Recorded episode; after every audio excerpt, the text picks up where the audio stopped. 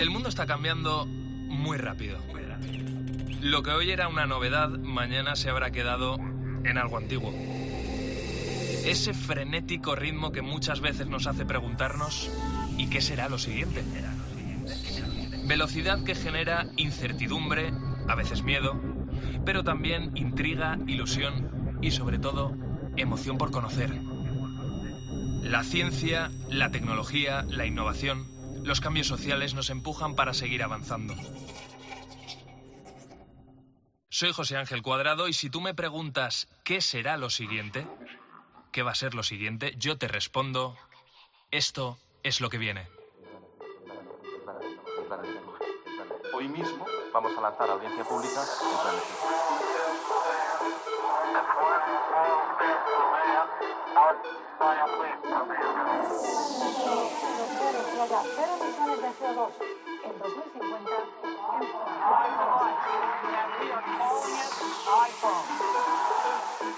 El comité ha llegado a una conclusión científica clara. Es una vacuna segura y efectiva. La tercera misión de SpaceX se ha acoplado con éxito En COPE. José Ángel Cuadrado. Lo que viene. La evolución humana no puede entenderse sin el uso de las armas.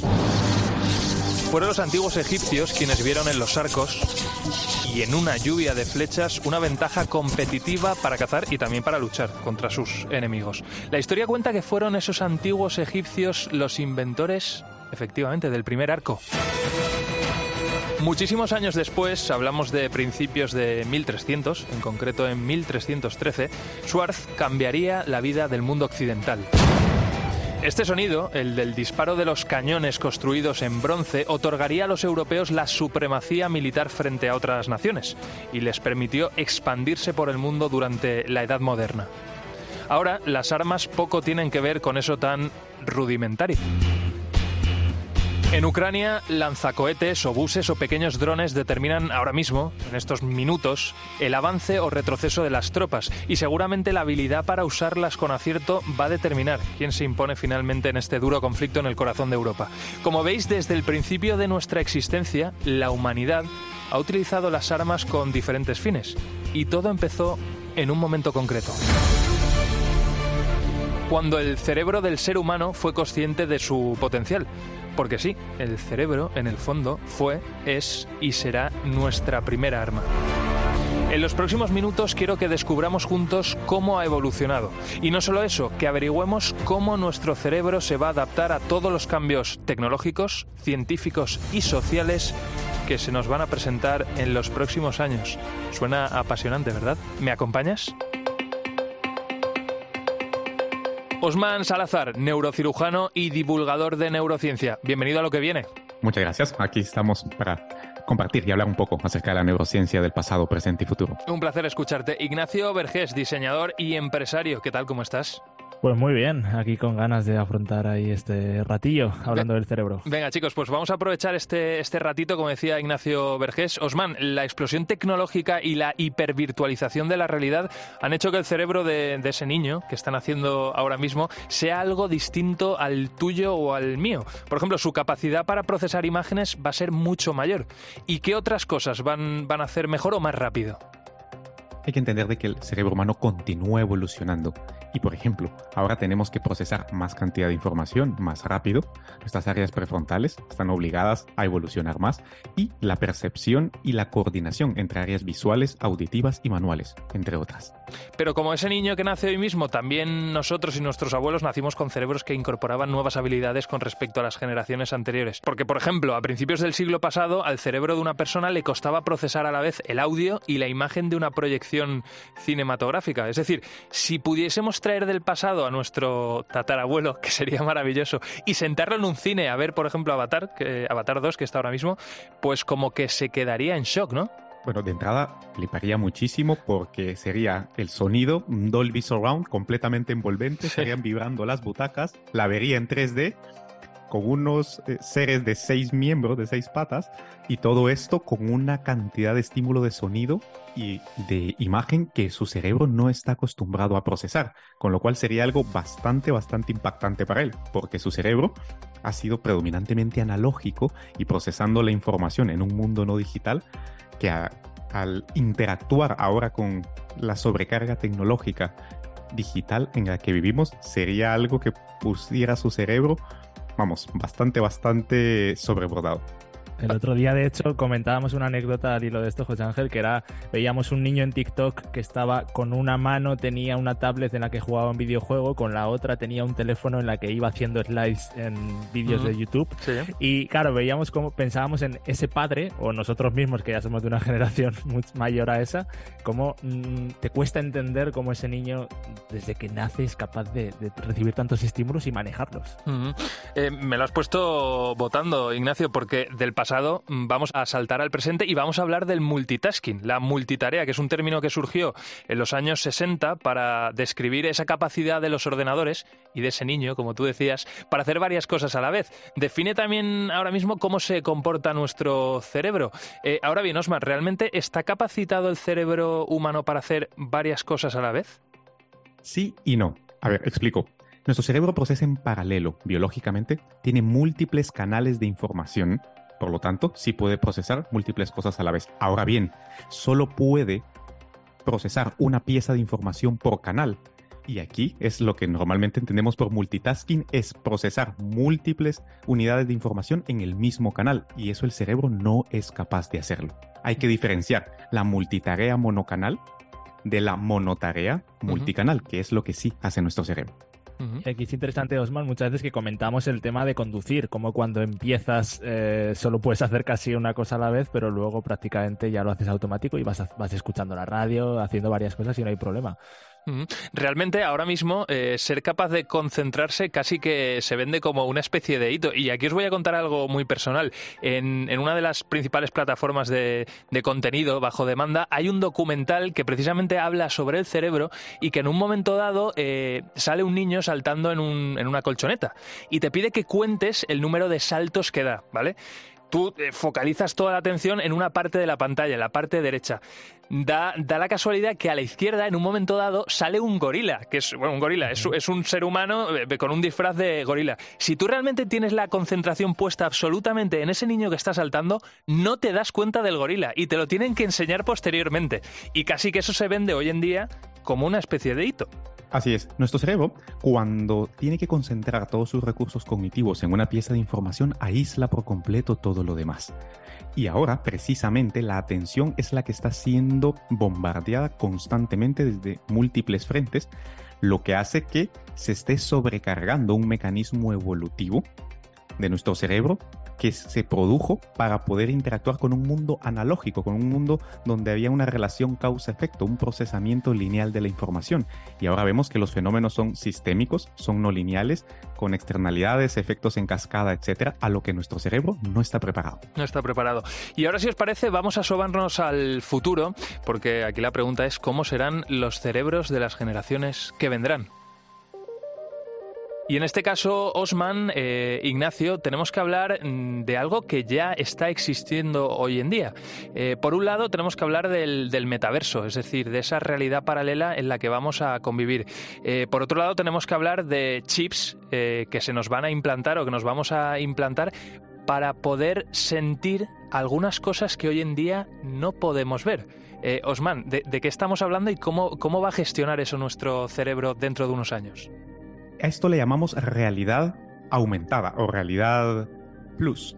Básicamente es que nuestro cerebro tenga la capacidad de procesar información sensorial que actualmente no tiene, como por ejemplo detectar los campos magnéticos de la Tierra. No tenemos un sentido del magnetismo, por ejemplo. No tenemos un sentido para ver eh, la luz infrarroja o la luz ultravioleta. Necesitamos, obviamente, lentes adaptados para ello la mayoría de ondas del espectro electromagnético no somos capaces de percibirla. La mayoría de emisiones de energía tampoco. Por lo tanto, los implantes cerebrales lo que harán será expandir esa conciencia y cuando todo esto lo embebemos en el metaverso, que es una simulación digital de un mundo analógico, lo que estamos haciendo es disminuyendo la diferencia e integrando el mundo virtual del mundo real. Estamos hablando de la realidad aumentada, la realidad virtual, hasta que llegar al punto de la simulación. Y la inteligencia artificial de algoritmos que se enseñan a sí mismos a programarse para procesar grandes cantidades de información y reconocer patrones que van más allá de las capacidades del cerebro humano. Eh, luego también es verdad que esos chips, y esto es algo que, se puede encontrar por ahí en algunas investigaciones, esos chips lo, que harán de alguna manera es eh, limitar las funciones que ahora mismo hace el cerebro. Bueno, más que limitar, sustituirlas. Es decir, eh, nosotros tendremos una tecnología eh, que hará algo que hace ahora mismo nuestro cerebro, con lo cual nuestro cerebro dejará de hacer eso y desarrollará nuevas capacidades. ¿O no, chicos? ¿O realmente vamos a ir perdiendo algunas capacidades sustituidas por la tecnología? Hay que entender de que el proceso evolutivo no ha concluido. Entonces, la integración de la tecnología con la evolución biológica lo que hará es primero es expandir ciertas cosas que ya hacemos, disminuir otras capacidades que quedarán en desuso y luego cambiar unas capacidades por otras. Es decir, las tres cosas que has mencionado irán sucediendo de la mano simultáneamente gracias a la integración de tecnología con biología. Y este es el ejemplo siempre que ponemos, ¿no? De los números de teléfono. Hace 15 años te sabías casi todos los números de teléfono de tu alrededor. Hoy en día, si te sabes el de tu madre, ni bien ni mal, ¿no? Tal cual. Sí, sí, es que es así. O sea, yo ahora mismo me sé el de mi madre, me lo sé bien, pero no me sé, por ejemplo, el de mi mujer. Es que eso es una realidad, porque ¿para qué? Y luego eh, me apuntaba también el productor de este programa, me decía, ¿y el nombre de las calles? ¿Para qué las vamos a aprender si tenemos a Google Maps? Si le podemos preguntar al móvil, incluso ya, nos hace, ya no nos hace falta ni escribirla la calle dentro del móvil en el buscador. Es que todo eso efectivamente hoy en día no es necesario. Chicos, ya por, por terminar, eh, Osman, ¿los cerebros del futuro van a ser mejores que los de ahora? Serán diferentes todavía no podremos juzgar si serán mejores o peores. Lo que sí es verdad es que esto que hemos hablado de la cognición extendida, es decir, el procesamiento de la información más allá de nuestros cerebros, será una realidad. Y estamos expectantes a ver qué es lo que depara para nosotros. Mm. Ignacio, una última reflexión. Sí, pues yo creo también un poco eso, ¿no? Siempre, se, siempre que hay un cambio creo que nos incomoda y a la sociedad se nos la vemos con miedo porque a todos nos da miedo el cambio pero al final nos adaptaremos a las cosas y yo creo que ahora vivimos una vida mucho mejor que hace 500 años, con lo cual espero que vaya hacia mejor, soy optimista ahí. Bueno, eh, chicos, al principio no lo he dicho, Osman Salazar e Ignacio Vergés tienen un podcast maravilloso que se llama Tu cerebro al desnudo, donde mm, pues el título ya lo dice todo. Van desnudando el cerebro para eh, que nosotros seamos capaces de las capacidades que tenemos y las vayamos potenciando. Así que recomiendo a todo el mundo que, escuche este podcast, que es una maravilla. Y yo me voy a guardar vuestro teléfono y si os parece, como esto tiene tantas derivadas y lo podemos eh, afrontar de desde tantas, tantas realidades, os vamos a volver a llamar en, lo que viene. Osman y e Ignacio, muchísimas gracias. ¿eh? Pues muchísimas gracias por la invitación. Pues vamos a darle al cerebro y vamos a continuar contando cosas interesantes aquí en lo que viene. En COPE, lo que viene. José Ángel Cuadrado. 2 de junio de 2019. Aquí helicóptero al habla, hospital de Belviche, ¿me escucháis? Sí, te escuchamos, ¿qué tenemos? Vamos para allá con un varón de 35 años. Lo hemos estabilizado, pero su estado es muy grave. Se ha desplomado corriendo por el paseo marítimo de Castelldefels. Y me atendieron una médico neumólogo que estaba corriendo por el paseo en aquel momento y cuando yo me desplomé, me desplomé a su, a su, lado y un mozo de escuadra que estaba dando un paseo con la familia. Estuvieron aproximadamente unos 20 minutos haciéndome un masaje cardiorrespiratorio un masaje cardíaco, vamos, y imagino que se estuvieron alternando, etcétera. Luego vino la ambulancia, eh, me dio, me puso un electroshock y de ahí ya vino un helicóptero que aterrizó en la misma playa, el mismo, no sé si fue en el, creo que fue en el paseo, en el mismo paseo, y de ahí me trasladaron al hospital, en donde estuve, pues tres días en coma inducida, aproximadamente unas 72 horas con tratamiento de hipotermia. Probablemente si hubiese estado monitorizado con bien, eh, muy, más, más, vamos, prácticamente seguro que me hubieran podido eh, detectar algún tipo de anomalía o arritmia o, lo que fuera, ¿no? Eh, de hecho, muchas, sé que yo, yo soy consciente de que muchos de sus pacientes, que también son deportistas, por algún tipo de bajo de rendimiento o alguna historia, les han detectado la anomalía cardíaca que tuviesen y, eh, y les han recomendado algún tipo de cirugía, tratamiento, etcétera. Quédate con esta frase. Si hubiese estado monitorizado con bien, muy, más, más, vamos, prácticamente seguro que me hubieran podido detectar algún tipo de anomalía o arritmia o o lo que fuera. ¿no? Cuando Diego habla de Aidoven, habla de una startup española que es única en el mundo. Gracias al talento de su CEO, de Manuel Marina, esta empresa de aquí, española está desarrollando una inteligencia artificial capaz de detectar y de adelantarse, que eso es lo importante, con una precisión muy importante problemas de corazón. En estos momentos, algunos de los mejores ingenieros del mundo están levantando una capa de software conectada a la nube que es capaz de integrarse con casi cualquier dispositivo, por ejemplo, un reloj inteligente y además de cualquier marca. Ese software ha recogido ya los electrocardiogramas de miles de pacientes. A día de hoy, la infraestructura que tenemos tiene más de 250 millones de parámetros y eh, la nueva versión que estamos preparando y que esperamos tener eh, lista eh, a lo largo de este año va, es una inteligencia artificial con más de 10 billones de parámetros. Eso significa que esta red neuronal, que así se llama a las diferentes conexiones que ejecuta la inteligencia artificial, maneja miles y miles de datos, los cruza entre ellos y es capaz de detectar alteraciones o eventos cardíacos sospechosos.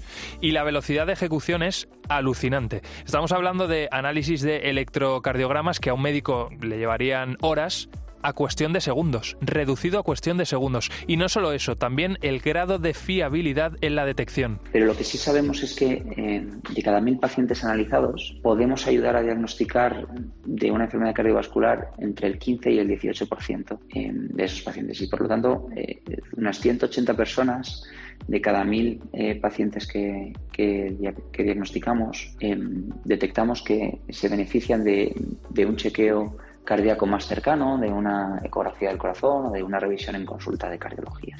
Así que como te puedes imaginar, Willen, que así es como se llama la inteligencia artificial de Aidoven, seguramente hubiera visto que algo en Diego no iba del todo bien porque es que él, antes de sufrir el infarto, ya tenía signos evidentes. Antes de que tuviese el infarto, yo mm, me había ido a bucear, me fui de, viaje a una isla, bueno, a una isla a, la reunión y me fui a, Mauricio y subí volcanes y, yo ya durante una semana o dos previas a ese viaje y otra semana posterior, yo sí que notaba ya eh, molestias en el brazo izquierdo, en, bueno, en la extremidad superior, pero sobre todo en el brazo izquierdo, como calambrazos. Lo bonito de todo esto es que precisamente ahora Diego forma parte de esos 139.000 pacientes de todo el mundo cuyos corazones están registrados en la base de datos de Aidoven. Es Diego y son otros 139.000 pacientes que seguramente van a ayudar a prevenir momentos como este. Ah, ya lo han pagado. Uy, uy, uy, que hay un jugador que ha caído en el terreno de juego, Eriksen. Uy, ojo, ojo, que se ha quedado desplomado Eriksen. Se queda con la mirada perdida boca abajo en el eh, suelo, en el césped. Llaman a los médicos rápidamente. Están llamando urgentemente a, a las asistencias del equipo danés. Y la imagen llama la atención porque ha quedado prácticamente sin. La lengua, la lengua. Sí. A ver. Sí, le van a tener que hacer. Eh, la cánula de Wedel, famosa, yo me acuerdo. Porque de hecho en estos momentos la tecnología de Aidoven está monitorizando a futbolistas de élite de todo el mundo, en tiempo real, en especial aquellos de algunos países que no cuentan con los mismos recursos con los que contamos aquí en Europa. Con FIFA, por ejemplo, pues estamos eh, convirtiéndonos en la, primera plataforma global de chequeos de los corazones de futbolistas profesionales, ¿no? Y con ese proyecto, pues estamos diagnosticando a eh, corazones de, de pacientes y de, y de deportistas en Botswana en Ghana, en Camerún. Tecnología española, la inteligencia artificial española al servicio de la medicina, al servicio de la Universidad de la Sorbona, de la Universidad de Oxford, del CENIC del Massachusetts General Hospital. En fin, Aidoven construyéndose gracias a centros médicos de referencia en todo el mundo. Te he hablado de la tecnología, te he puesto un ejemplo concreto de un paciente que ahora mismo ya está monitorizado por Aidoven y ahora quiero que escuches a uno de esos médicos que usa la inteligencia artificial de esta startup. No es un médico cualquiera. José María Castellano, doctor, bienvenido a lo que viene. ¿Qué tal, José Ángel? ¿Cómo estás? Es un placer tenerle aquí con nosotros. Eh, muy directo, ¿se entendería la medicina actual y todos los avances sin la ayuda de la inteligencia artificial? Bueno, probablemente estemos en, una fase inicial de lo que sin duda va a suponer una revolución en todo el sector, ¿no?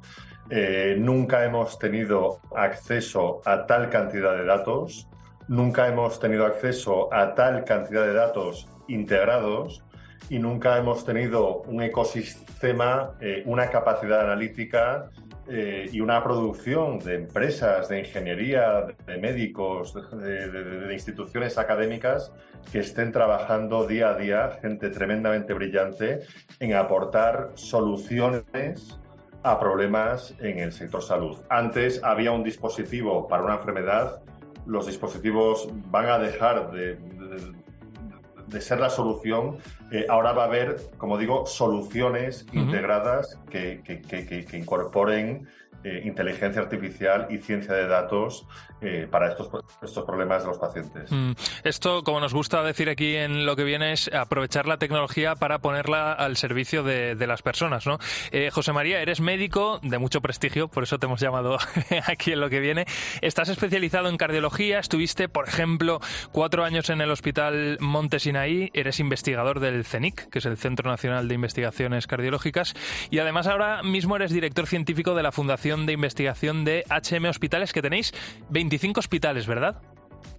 Eso es, y precisamente desde esta plataforma del grupo HM Hospitales, eh, bueno, es una plataforma idílica porque los 25 hospitales funcionan en red, eh, comparten una misma historia clínica electrónica, lo cual es el sustrato para poder tener acceso a esos datos y además eh, de forma pues bastante novedosa y creo que el grupo HM en este aspecto es líder, te diría, a nivel europeo, integra no solamente el acceso a los datos en la historia clínica electrónica, sino también eh, integra acceso a otros datos como son analíticos, de imagen, de genómica, de prescripción, y esto nos permite tener una, una riqueza de datos eh, absolutamente, como digo, eh, que nunca habíamos tenido hasta ahora, ¿no? Y mm. eso es lo que estamos utilizando para hacer estudios eh, internamente, mm, para, para, poder favorecer, pues, pues, pues, aportar soluciones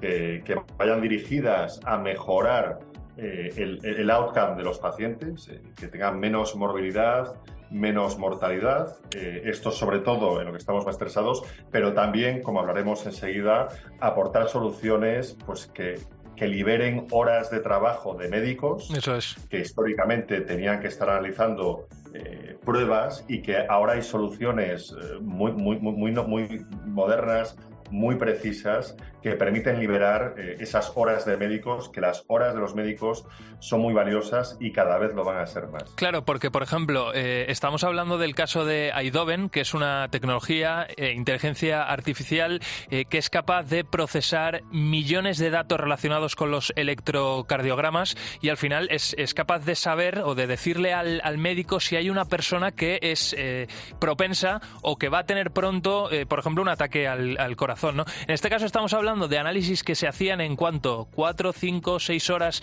que ahora mismo se pueden hacer en tres, cuatro minutos. Bueno, sí, o sea, depende realmente del sistema que utilices y de cuánto tiempo quieras registrar la señal eléctrica cardíaca. El electro de 12 derivaciones típicos son unos pocos segundos. Ahí también tiene mucho que decir la solución de Aidoven, hasta un holter que puede durar una semana o dispositivos implantables que pueden durar semanas. ¿no? Mm. El más habitual que utilizamos en la cardiología clínica eh, es, puede durar en torno a 24 o 48 horas.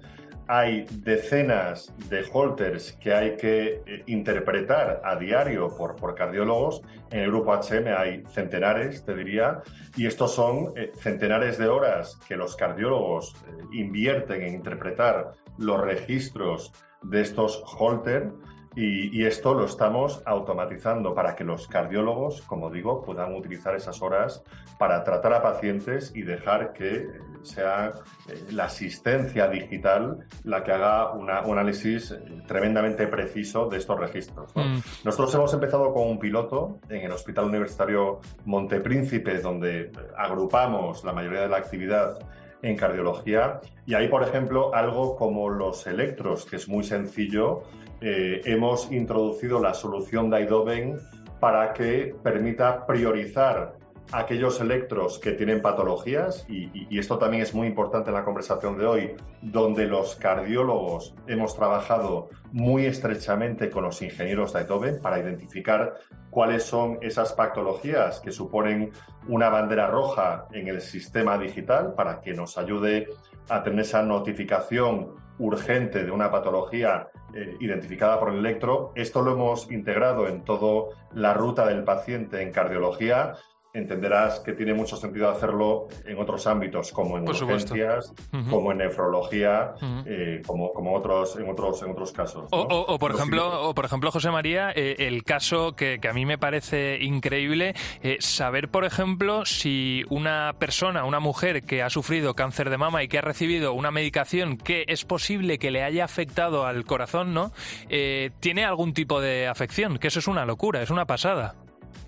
Bueno, entonces esto eh, sí, o sea, se puede saber, ahora mismo se puede saber con técnicas de imagen que son más caras eh, y lo que estamos estudiando con Aidoven, y, creo que esto también es parte de la conversación que estamos teniendo hoy, eh, esta relación entre médicos e ingenieros, no solamente estamos implementando la solución ad hoc que, está proponiendo Aidoven, creo que realmente el valor está en avanzar las indicaciones de la solución que viene de Aidoven. ¿no? Y un, protocolo, un estudio que se nos ha ocurrido conjuntamente es precisamente esto que cuentas. En pacientes que estén recibiendo tratamientos oncológicos que pueden tener efectos nocivos en el corazón, son cardiotóxicos, imaginémonos si esta solución pudiera detectar muy pequeñas alteraciones que pudieran incluso no ser visibles al ojo del cardiólogo en el registro del electro, pero que sin embargo predijera o identificara daño precoz. ¿no? Esto, esto sería maravilloso. Eh, podríamos llegar a muchísimos pacientes muchísimo antes, proteger el corazón y evitar que tuvieran que suspender o, parar el tratamiento oncológico, que es el que necesitan también para curar su enfermedad. ¿no? Por lo tanto, sería maravilloso y en esto estamos. Esto va a llegar seguro, va a ser el, siguiente paso. Eh, tú hablabas, doctor José María, de, reducir muchísimo el porcentaje de mortandad por, ataques al corazón. ¿no? Eh, mi pregunta va más allá. Eh, ¿Va a llegar el día en el que realmente ese porcentaje se reduzca a cero? Pues mira, probablemente no, porque estamos viviendo eh, eh, en un ámbito paradójico, ¿no? Por un lado tenemos eh, este aluvión de tecnología de última generación, pero sin embargo los estilos de vida, que es algo que ya conocíamos desde hace siglos, eh, los hemos abandonado por la vida moderna, por el sedentarismo, hemos abandonado la cocina mediterránea, que tenía un efecto protector, eh, desde luego en el sur de Europa. Entonces, estamos viviendo esta vida polarizada, casi esquizofrénica, donde tenemos las mejores tecnologías diagnósticas, terapéuticas, eh, ayudadas con toda eh, clase de inteligencia artificial y de soluciones maravillosas que de las que no disponíamos antes, vamos a, aprender mucho más rápido a manejar grupos de pacientes que quizás no estaban representados en estudios previamente, pero al mismo tiempo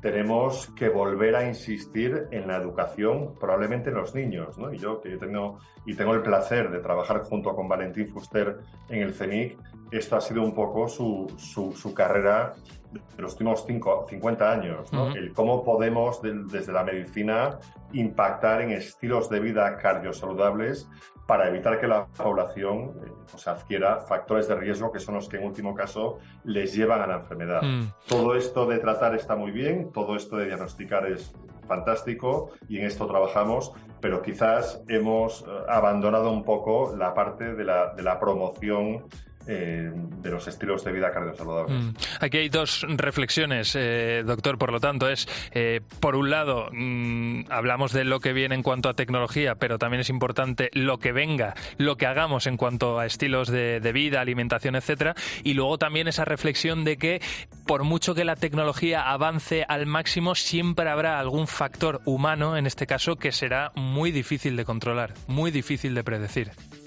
Eh, sin duda. Eh, mira, en el contexto de los infartos agudos de miocardio, la cardiopatía isquémica, que es la primera causa de muerte en todo el mundo, el 95% de los infartos suceden por causas, por mm. factores de riesgo muy establecidos y la mayoría de ellos son factores de riesgo que tienen que ver con la conducta. Eh, usted hace o no hace ejercicio, mm. come sano o no come sano, es sedentario o no es sedentario, fuma o no fuma, tiene la presión, el colesterol y el azúcar controlado o no, Mm. y si no lo tiene, está tomando medicaciones y es adherente a ese tratamiento para controlar esos factores de riesgo, ¿no? Por lo tanto, a día de hoy realmente sabemos ya, como digo, pues que eh, el riesgo atribuible poblacional del 95% de los infartos responde, como digo, a causas conductuales y por eso creemos que es ahí donde tenemos que incidir también. Mm.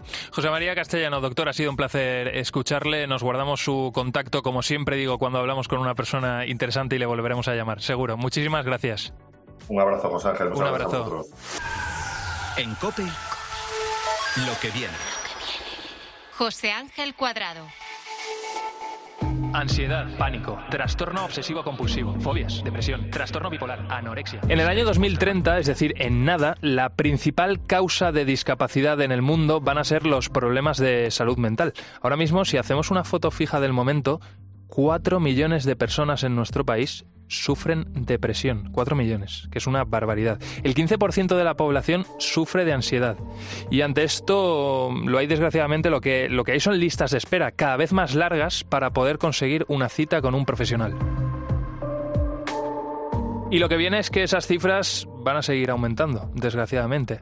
O quizá no. Bueno, esa es la esperanza de, de, todos, la verdad, y de muchos investigadores de nuestro país que quieren poner coto a esto, acabar, acabar con esta realidad. Pero claro, ¿cómo hacerlo? Cada mente, cada persona es única. A cada uno nos afectan las cosas de una manera diferente y muchas veces nos ocurren estos problemas, la depresión, la ansiedad, los trastornos alimenticios, por ejemplo, sin que nos demos cuenta.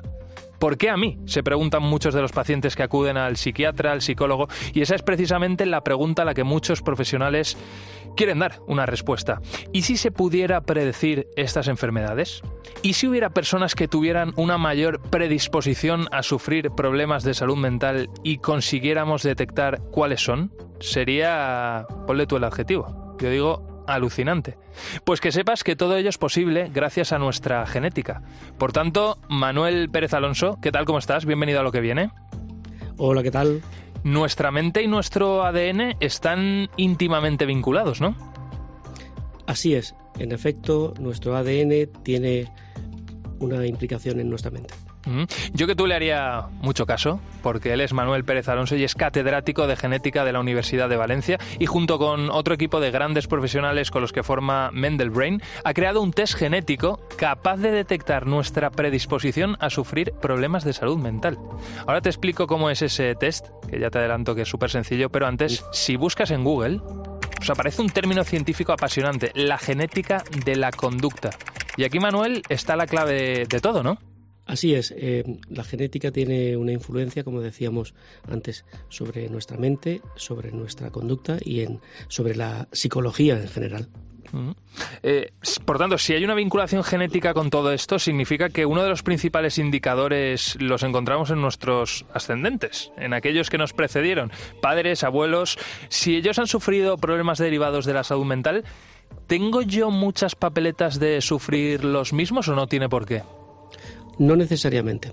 La genética es importante, pero no es determinante. Es decir, es una, un parámetro a tener en cuenta, una información que debemos siempre considerar, pero por fortuna, yo como genetista podría decir que no somos únicamente consecuencia de nuestros genes. Somos mucho más que los genes. Entiendo que también afectará el entorno. Claro, si al final te mueves en un mismo entorno en el que ha estado, por ejemplo, tu padre, que ha sufrido algún problema de salud mental, tú estás dentro de esa misma realidad. Pues claro, decíamos que no necesariamente por genética, quizás sí por lo que te rodea. O, o eso también eh, nos perjudicaría de alguna manera. Bueno, efectivamente, el, lo que nos rodea, todo el ambiente, todas nuestras vivencias, son eh, el condicionante principal para eh, cómo nos sentimos. Lo que, eh, lo que hacemos desde la genética es aportar esa información adicional de qué eh, condiciones, qué condicionantes tenemos basados en nuestras diferencias genéticas entre las personas. No necesariamente es el todo, pero es verdad que hemos demostrado que hay cierta vinculación entre la genética y los problemas de, de salud mental y por eso tú y tu, y tu, equipo, Manuel, pensasteis, ¿y si se pudiera detectar todo esto con antelación? ¿Y si sus problemas pudieran quedar reflejados en un análisis genético? Y os pusisteis eh, a ello. Cuéntanos, danos detalles de ese trabajo. Sí, eso ha sido. Eh, lo que se ha hecho en este trabajo ha sido revisar toda la información científica que asocia las variantes genéticas individuales, esas que nos hacen diferentes a todas las personas, pues eh, hemos buscado esa asociación entre dichas variantes y rasgos psicológicos particulares, incluso comportamientos. Y entonces, con toda esa información científica, eh, esto lo hemos transformado en un test de ADN, que es un test muy sencillo, que se hace con una prueba de saliva y que permite a cualquier profesional de la salud, cualquier psicólogo o psiquiatra, hacer una prueba sobre personas, no necesariamente que sufran síntomas, sino incluso antes de que se sufran los síntomas. Mm. Y esta misma prueba también la hemos puesto a disposición del consumidor. Mm, qué pasada. Eh, hablabas de saliva, hablabas de un psicólogo que lo puede hacer en su consulta, eh, mm, pero ¿nos lo podemos hacer nosotros en, en, casa, por ejemplo? O sea, ¿esto está a la venta? ¿Lo podemos conseguir? Sí, así es. Eh, recientemente se ha puesto a la venta este test y efectivamente cualquier ciudadano que quiera acceder, acceder, a este test de autoconocimiento lo puede tener. Pero nosotros siempre recomendamos, recomendamos por supuesto, que eh, se recurra ante cualquier problema ante un profesional de la salud. Hmm. en este caso, ante se recurra al, al psicólogo al Hmm. psiquiatra a la más mínima sospecha, claro que sí. Claro, esto es como una primera ayuda, incluso para ese profesional que está recibiendo a un, a un paciente. Y luego, efectivamente, es que, como decíamos, entran en juego otro tipo de cosas. Está lo genético, pero también el entorno, nuestras situaciones, nuestra realidad, al final, que nos sucede ¿no? en nuestro día a día. De todas formas, Manuel, lo más fascinante de todo esto no es el análisis genético en sí mismo, sino las conclusiones que se sacan de él. Yo tengo aquí en mis manos uno de esos informes que salen después de hacer el análisis. En total aparecen 54 puntuaciones sobre distintas cualidades de la persona. Por ejemplo, hay 23 sobre psicología, entre ellas la amabilidad, la ansiedad, el estrés. ¿Todo esto tiene que ver con... o, o, o qué grado tiene que ver con lo genético? Efectivamente, esa es una cuestión fundamental que siempre eh, debemos tener en cuenta y es que lo genético nunca supera el 50% del peso sobre ese rasgo. Eh, el porcentaje en el que esto oscila puede llegar a ser desde tan pequeño como un 10% hasta tan grande como un 50% de la genética. Mm. Entonces, eh, es eh, necesario tener esto en consideración puesto que entonces eh, los, af los af factores ambientales, tales Mm. como la, la, educación, el afecto y las experiencias vividas, Sí. siempre van a tener un peso más importante que la genética, eso no hay que olvidarlo, y es el, el margen de actuación que siempre tienen los profesionales para la actuación y para corregir cuando se trate de un problema. Y todo esto además, Manuel, gracias a Dios, porque quiero decir, si el porcentaje fuera mucho más elevado, no habría mucho margen de, de, de maniobra para luego eh, actuar. Eh, luego hay, luego hay, hay, un apartado de adicciones, Manuel, eh, ocho en concreto, el adicción al alcohol, al juego, al tabaco, a las drogas, al azúcar. Aquí no te voy a preguntar eh, qué porcentaje está relacionado con todo esto eh, por la genética, sino cómo es posible detectar esto con un análisis genético. ¿Cómo lo detectáis? ¿Qué medís? Sí, sí, sí. Nosotros lo que medimos son los genes relacionados con las adicciones. Lo que es la tecnología es una tecnología común a todos los rasgos que se miden. Es decir, no hay un, una particularidad concreta para un rasgo o para otro. Eh, nosotros hacemos una lectura sobre variantes de ADN con una tecnología particular, que son, bueno, eh, tecnología que se llaman los microarrays, y con esa tecnología eh, leemos eh, cerca de 700.000 o incluso más de 700.000 puntos del genoma, letras del genoma, sí. y cada una de esas letras eh, están ya las tenemos correlacionadas con de, estos rasgos en concreto.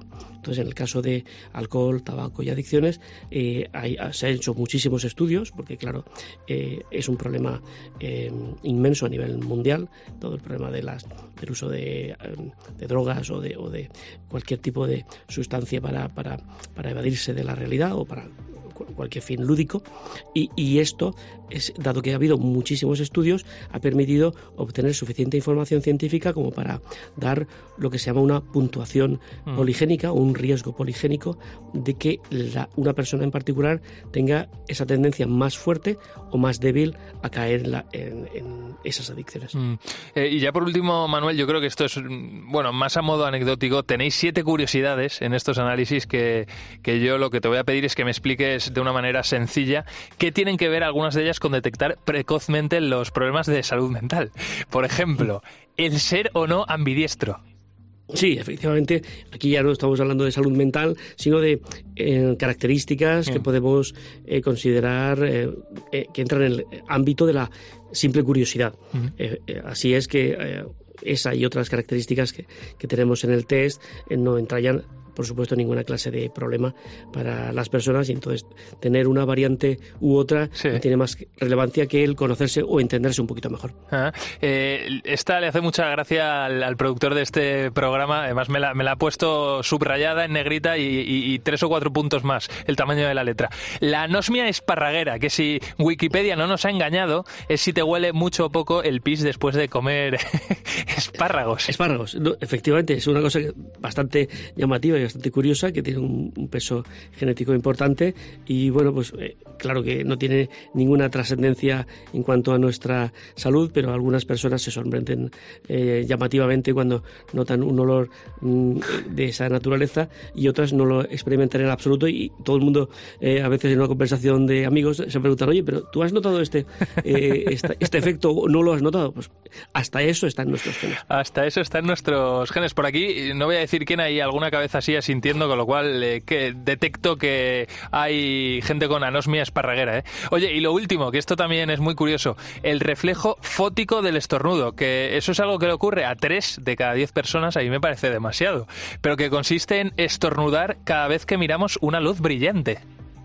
Sí, yo he conocido... por ejemplo. Ah, sí, sí, exacto. Yo antes de, de, ser consciente de que los genes también estaban detrás de este, de este rasgo, he conocido algunas personas que, por ejemplo, salen de, de casa o de un restaurante en un día soleado y nada más salir y encontrarse el sol de, de cara, se ponen a estornudar y dicen, perdona, que es que me pasa siempre. Y, resulta que eh, eso tiene una base genética. Tú les contestas, esto ya lo sabía yo. Sé que te sucede.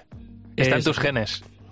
Eh, eso es así, efectivamente, mm. somos consecuencia en parte de nuestros genes. Mm. insisto que pueden salir cosas muy curiosas, otras menos y de mayor trascendencia, pero siempre teniendo en cuenta que hay algo más que los genes, que es el ambiente, la educación y las mm. experiencias lo Que, sí, lo que nos rodea. Oye, Manuel, una última cosa. Estamos hablando de un test genético que, podemos encontrar ya, como has dicho, que está, que está a la venta.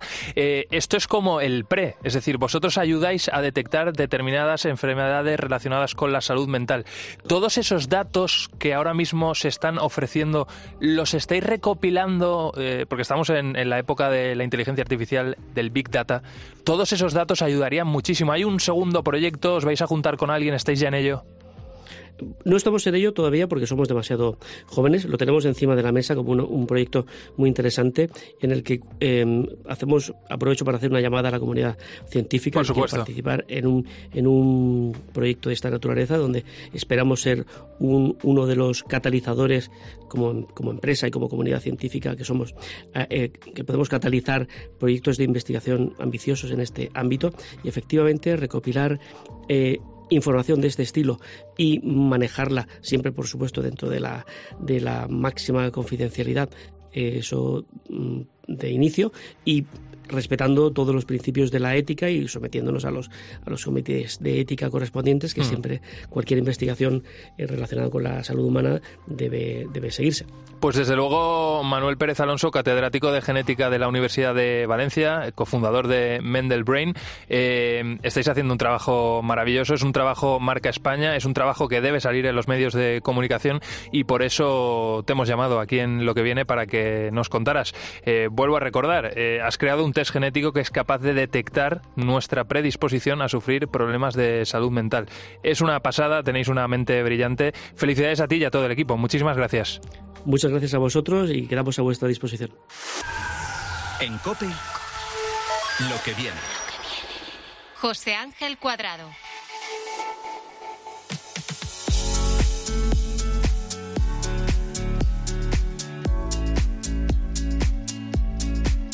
Estamos llegando al final de, este programa y no quería despedirme de ti sin esta historia que es preciosa. Mira, hace poco más de un mes, aquí en Cope, te contábamos la historia de Alberto Rodríguez, un pequeño de Carmona, de Sevilla, de tres años, al que la vida le cambió el 28 de diciembre de 2020 cuando le diagnosticaron paraparesia espática tipo 50. Aunque más que cambiarle la vida a él, también se la cambió a sus padres, Alberto y a María de Gracia.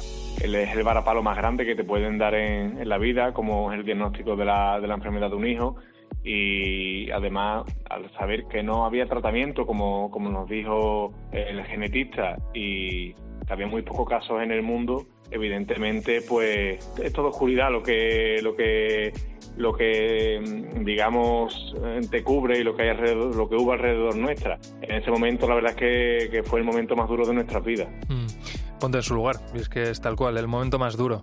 Eh, Alberto padre nos contaba cómo tras un largo rosario de pruebas les comunicaron que su hijo tenía una enfermedad rara. Lo habrás deducido por su nombre, tan rara que solo hay tres casos en España. Alberto sufre una, una enfermedad neurodegenerativa llamada paraparesia espástica de tipo 50. Es una enfermedad que afecta a, todas las áreas en general del desarrollo, con, digamos, más hincapié en el, en el área motora, puesto que Alberto eh, tiene tres años y no anda, también le afecta al lenguaje, ya que, él no habla, aunque sí es cierto que, lo entiende todo y, y él se hace entender a su manera por recomendación de su neurólogo, a diario hace terapia con logopedas, fisioterapeutas, esquinoterapia, hace también natación. Su esperanza está en un tratamiento muy costoso que tendría que recibir en Estados Unidos, que conoció a través de Terry, el padre de Michael, el espejo en el que se miran. Es un niño estadounidense de cuatro años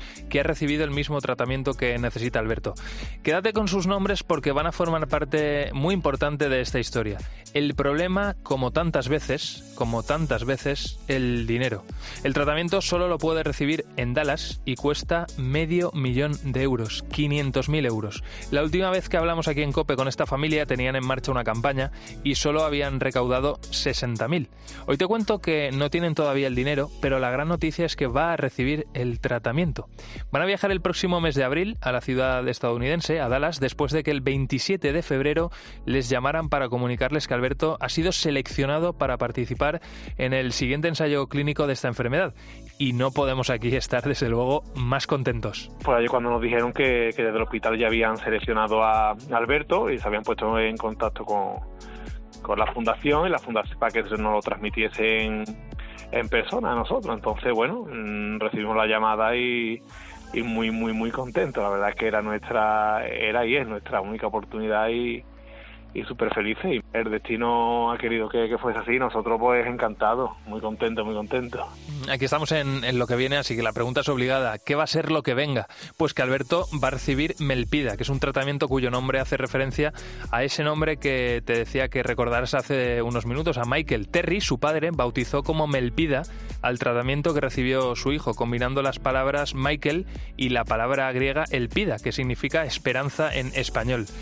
El ensayo va a evaluar la seguridad y eficacia de Melpida en menores de 10 años. El tratamiento va a comenzar el próximo mes de mayo, pero deberán estar desde el mes de abril para terminar las últimas pruebas. Cuatro meses va a durar la terapia, aunque no todo acaba ahí, dado que los próximos años deberán volver al centro para someterse a continuas revisiones. Una vez monitorizado después de recibir el tratamiento, ya vean conveniente los médicos en, darle, digamos, un el alta de allí del hospital, pues tenemos que permanecer allí los, otros cuatro meses, bueno, porque, porque le necesita un seguimiento, necesita acudir al hospital, eh, no sé eh, qué, cuántos días a la semana, pero bueno, hacer algo tan novedoso, pues me imagino que tendrá un seguimiento bastante exhaustivo pues esto no acaba más de comenzar y como escuchas, esto va a ser entrega absoluta de, los padres a, su hijo. La sensación de todas formas, como todo padre que vive algo así, son de miedo, responsabilidad por todo lo que se avecina. Su hijo mm, será así el primer niño español tratado con terapia genética. La sensación es un poco de, montaña rusa porque, porque los sentimientos la verdad es que afloran bastante y siente responsabilidad. Eh, también es cierto que que sientes un poco de, miedo, eh, porque bueno, yo creo que también es, algo normal porque ya lo ves más cerca y evidentemente con una alegría y una felicidad tremenda, pero también con esa responsabilidad de que tenemos que estar fuera de casa, lejos de la familia, Alberto era el mejor candidato, era el más joven de todos los que había y tiene menor grado de afectación, lo que ha favorecido que sea el elegido. Una luz en mitad del túnel que atraviesa a la familia desde hace más de dos años. Aún así, esto no ha terminado, es importante que lo sepas, no ha terminado, la recaudación sigue activa porque aunque se le empiece a aplicar el tratamiento hay que financiarlo. Dinero que se han propuesto recaudar en los próximos dos años, mientras va recibiendo el tratamiento allí en Estados Unidos, en Dallas. Por tanto, se seguirán realizando actos y acciones junto a la Fundación Columbus para poder subsanar todos los gastos necesarios para este año y para las sucesivas revisiones. Muchos billetes de avión hay que sacar para viajar hasta allí y desde aquí, desde lo que viene, esperamos que lo consigan. Yo soy José Ángel Cuadrado, le ha puesto también todo el talento del mundo el productor de este programa que es Álvaro Saez. Esto ha sido lo que viene, nuestra pequeña ventana hacia el futuro. Por cierto, si tú estás también construyendo el futuro, ponte en contacto con nosotros de alguna manera a través de las redes sociales de nuestra página web. Gracias como siempre por estar ahí. Nos seguimos escuchando en cope, en cope.es y en las redes sociales. Hasta siempre.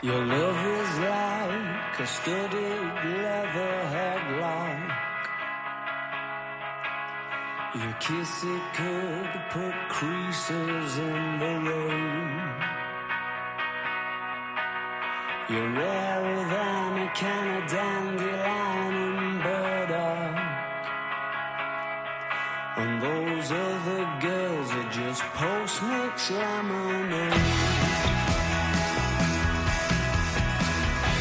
Suck it and see